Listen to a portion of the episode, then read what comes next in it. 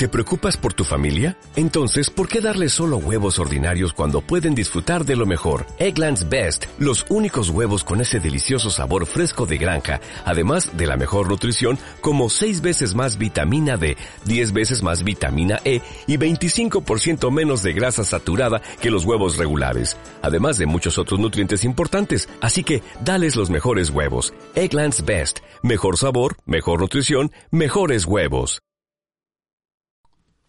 Por la señal de la Santa Cruz de nuestros enemigos, líbranos Señor Dios nuestro. En el nombre del Padre, y del Hijo, y del Espíritu Santo. Señor mío y Dios mío, creo firmemente que estás aquí, que me ves, que me oyes. Te adoro con profunda reverencia. Te pido perdón de mis pecados y gracia para hacer con fruto este rato de oración. Madre mía Inmaculada, San José, mi Padre y Señor, Santa Brígida, patrona de Europa, cuya fiesta celebramos hoy, Ángel de mi guarda, intercede por mí. Pues hoy, como hemos dicho en la oración introductoria, celebramos a Santa Brígida, que es patrona de Europa también. Santa Brígida nació en Suecia de una familia noble, contrajo matrimonio con, con, otro noble que se llamaba Ulfo, del que tuvo ocho hijos y estuvo profundamente enamorada. Eh, educó piadosamente a esos ocho hijos, siendo muy joven, y consiguió al mismo tiempo, con sus consejos y con su ejemplo, que su esposo llevase pues una vida de piedad. Tanto es así que eh, hacían con mucha frecuencia peregrinaciones. Hicieron una peregrinación a Santiago desde Suecia, Tardaron dos años y justo a volver su marido murió. Después de morir, pues eh, Santa Brígida se dedicó fundamentalmente pues a, intentar reformar tanto la cabeza como los miembros de la Iglesia en Suecia y en Roma, porque le tocó en ese siglo XIV en el que vivió pues eh, vivir grandes pues sí grandes dificultades de la Iglesia como el cisma de Aviñón, etcétera, ¿no? Bueno, el caso es que después puso los fundamentos de la Orden del Santísimo Salvador, las, llamadas Brigidinas, eh, en Roma, donde estuvo viviendo los últimos años de su vida. Eh, Santa Brígida eh, tiene un libro que se llama Las Revelaciones, más bien son ocho libros, ¿no? Y, son las cosas que el Señor le, le iba diciendo para que dijera al mundo. No te hablo para ti sola, le decía, sino para la salvación de todos los cristianos. Y además esas revelaciones iban como formando su alma, ¿no?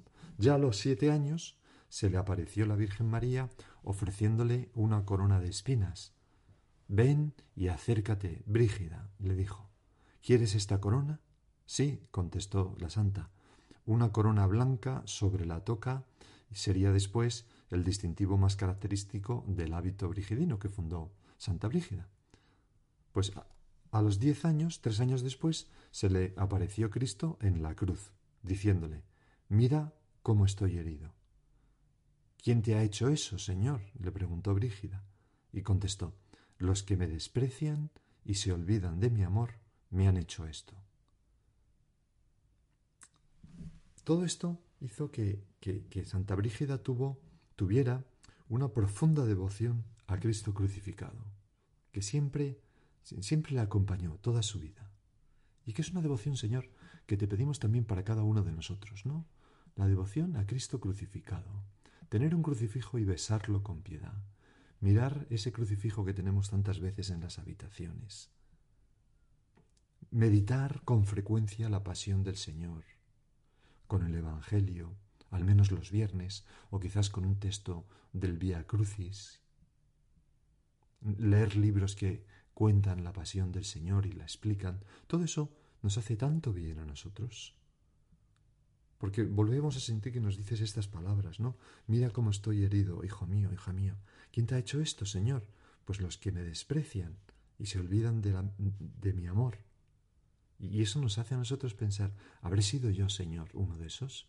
¿No estaré siendo lo suficientemente agradecido a ti por todo lo que has hecho por mí? Pero en fin, sigamos con Santa Brígida. eh, tenía un carácter práctico y activo y mucho coraje. Fue una, fatiga, una, una luchadora infatigable. Ella misma lo dice en uno de sus libros.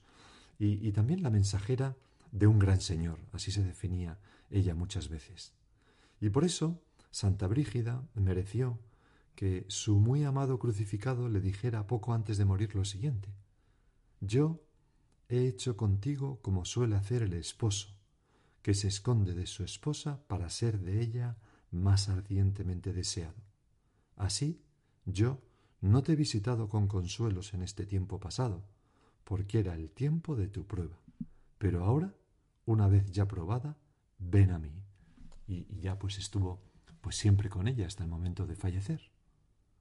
Es eh, a una persona como Santa Brígida que amaba la cruz, qué cosa más normal al crucificado, pues que, que encontrarse con la cruz también en el trato con el Señor. A veces, Señor, nosotros encontramos la cruz del silencio, la cruz de la sequedad, la cruz de las distracciones, de que tengo una cabeza alocada que no me deja rezar tranquilamente. Precisamente encontramos la cruz en el amor a ti, en el trato contigo. Y nos puede extrañar, nos puede sorprender, pero es, es algo que, todos los santos han pasado. Y por eso, fíjate qué bonita la oración colecta que la Iglesia propone para la misa de hoy de Santa Brígida. Oh Dios, que guiaste a Santa Brígida en los diversos estados de vida, porque estuvo casada, soltera, estuvo casada, tuvo hijos, luego pues fundó las Brigidinas, etcétera, ¿no? Se hizo monja.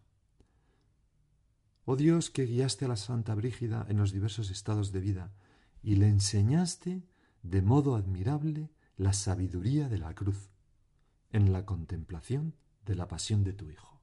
Hemos hablado de esto. Concédenos que siguiendo fielmente tu llamada, te busquemos en todas las cosas.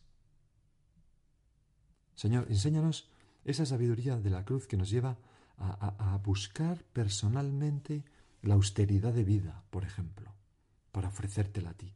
La aceptación sonriente de esos cambios de planes imprevistos. Pues tantas cosas se cancelan, tantos planes cambian. Pues bueno, sonriente, bueno, base. Señor, si tú lo quieres, yo lo amo. O enséñanos la sabiduría de la cruz que nos lleva a perseverar en la oración a pesar de tu aparente silencio. O a no quejarnos de las incomodidades causadas por la escasez, ya sea la escasez material, económica o de lo que sea, o de espacio, o por el carácter de los demás, incluso diría a veces por la malevolencia de los demás. Señor, enséñanos a sufrir con paciencia los defectos del prójimo, o de una enfermedad. Y no solamente a sufrir con paciencia, sino a sufrirlo con alegría. O, el modo de ser de los demás, ¿no? que, a veces nos cansa. Me acuerdo una madre que decía su hijo que era un sacerdote muy gracioso, le decíamos, es que su hijo es tan gracioso y decía, sí, sí, mi hijo es muy gracioso, pero cansa, ¿eh? pues todo cansa en esta vida, pues, pues enséñanos a, a, lo que, lo que rezamos en la colecta. Le enseñaste de modo admirable la sabiduría de la cruz en la contemplación de la pasión de tu Hijo. Concédenos que siguiendo fielmente tu llamada, te busquemos en todas las cosas. También ahí, también ahí. Luego, en la primera lectura de la, de la misa, eh, tomada de San Pablo a los Gálatas, se nos dice, Hermanos, yo muerto a la ley por medio de la ley, con el fin de vivir para Dios. Todos nosotros, ya vivamos, ya muramos, vivimos para la gloria de Dios. Somos tuyos, Señor. No tenemos, esa, esa es nuestra ilusión, vivir para ti. Sigue San Pablo. Estoy crucificado con Cristo. Vivo, pero no soy yo el que vive, es Cristo quien vive en mí.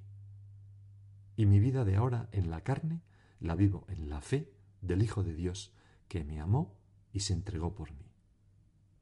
Y estas palabras no significan que nos tengamos que disolver en la nada. No, no, no. Como, como a veces piensan algunas filosofías o teologías orientales, perdón, ¿no? Eh, estar crucificado con Cristo, no ser yo el que vive, sino que Cristo vive en mí, es ser realmente más yo que de ninguna otra manera. es ser aquello a lo que estoy llamado, es ser plenificado en todas mis capacidades con ese amor inmenso tuyo por mí, Señor Jesucristo, que es lo que me lo que me identifica contigo. ¿Cómo se identifican dos personas? Pues por el amor. Una madre con su bebé está tan identificada por el amor que le tiene. Dos esposos que forman una sola carne están eh, son identificados son por el amor que se tiene. Dos amigos por el amor. Pues la identificación con Cristo se hace por el amor con mayúscula. Y yo, Señor, que quiero que vivas en mí, tengo que estar crucificado contigo. Crucificado, pues a mis gustos, a mi soberbia, a mis pecados, a mi impaciencia, a mi pereza. San José María escribió esos puntos tan bonitos, ¿no? Aquel, los cito de memoria, no los tengo delante, pero ¿quién me diera no tener más ataduras en mi carne que tus clavos, Señor, ¿no? ¿Quién? Como, como una lucha contra la concupiscencia y contra la sensualidad, ¿no?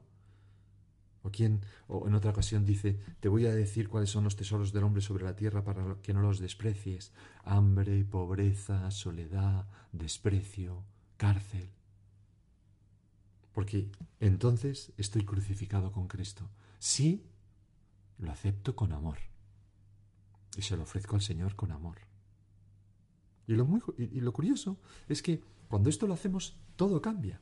Cuando vivimos así, cuando cuando vivimos mm, crucificados contigo, Señor, vivimos felicísimos, porque en la cruz encontramos al amor de nuestros amores, encontramos a Dios. Por eso el Salmo responde a, la primera lectura de San Pablo a los Galatas diciendo, Gustad y ved qué bueno es el Señor.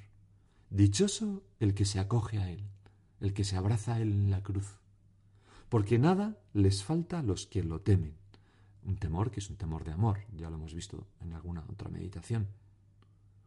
Los ricos empobrecen y pasan hambre.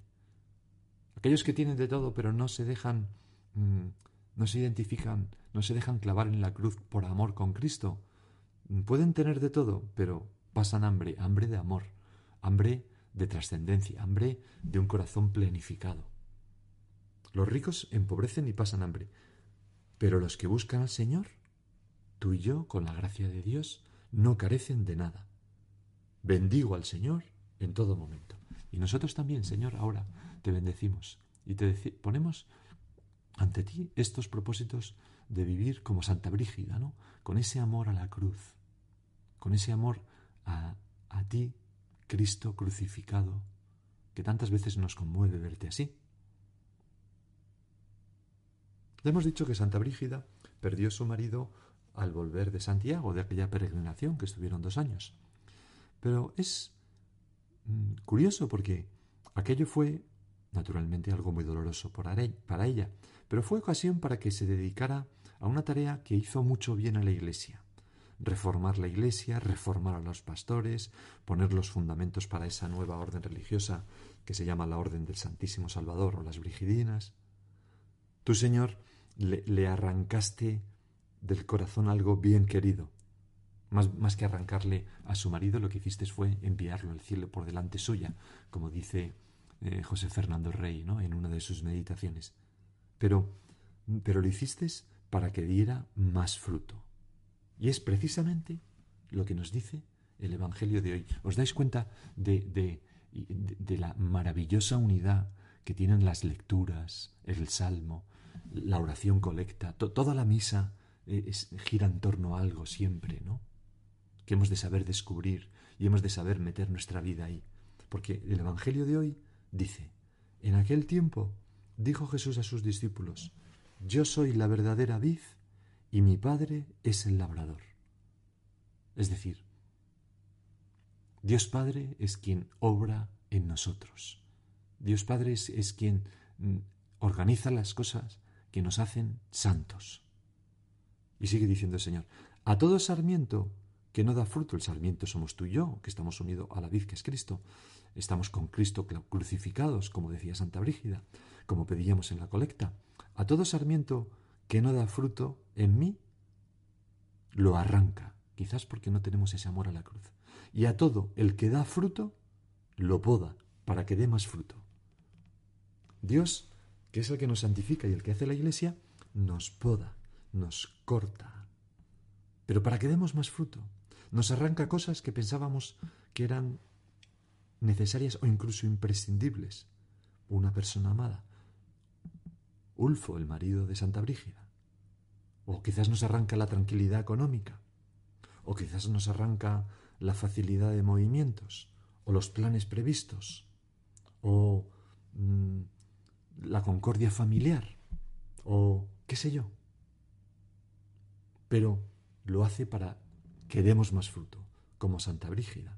Aunque el sarmiento sangre, se reconcentra en sí y da racimos más hermosos de uvas dulces y pulposas.